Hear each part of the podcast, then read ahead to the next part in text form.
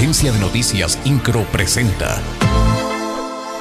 Resumen informativo. El secretario de Desarrollo Urbano y Obras Públicas, Fernando González Salinas, dio a conocer que las obras pluviales de 5 de febrero quedarán concluidas a finales de septiembre. Además, el secretario de Desarrollo Urbano y Obras Públicas, Fernando González Salinas, dio a conocer que la empresa Yodi se encargará de concluir los trabajos de la construcción del puente de Bernardo Quintana. Esto luego de que la empresa que inició los trabajos de esta obra fue inhabilitada tras la caída de una de las traves. Personal de la Unidad Municipal de Protección Civil realiza labores de apoyo toda vez que varios conductores quedaron varados debido a la intensidad de las precipitaciones pluviales de esta tarde, lunes 5 de septiembre, en Avenida 5 de Febrero.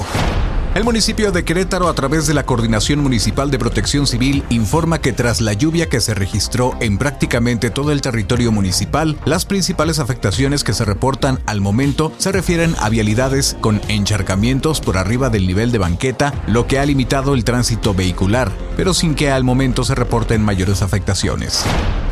De acuerdo con los pronósticos del clima, continuará el ingreso de nubosidad y posibilidad de lluvias de moderadas a fuertes con actividades eléctricas ocasionales, rachas de vientos de 30 hasta 40 kilómetros por hora para lo que resta de la tarde y durante la noche.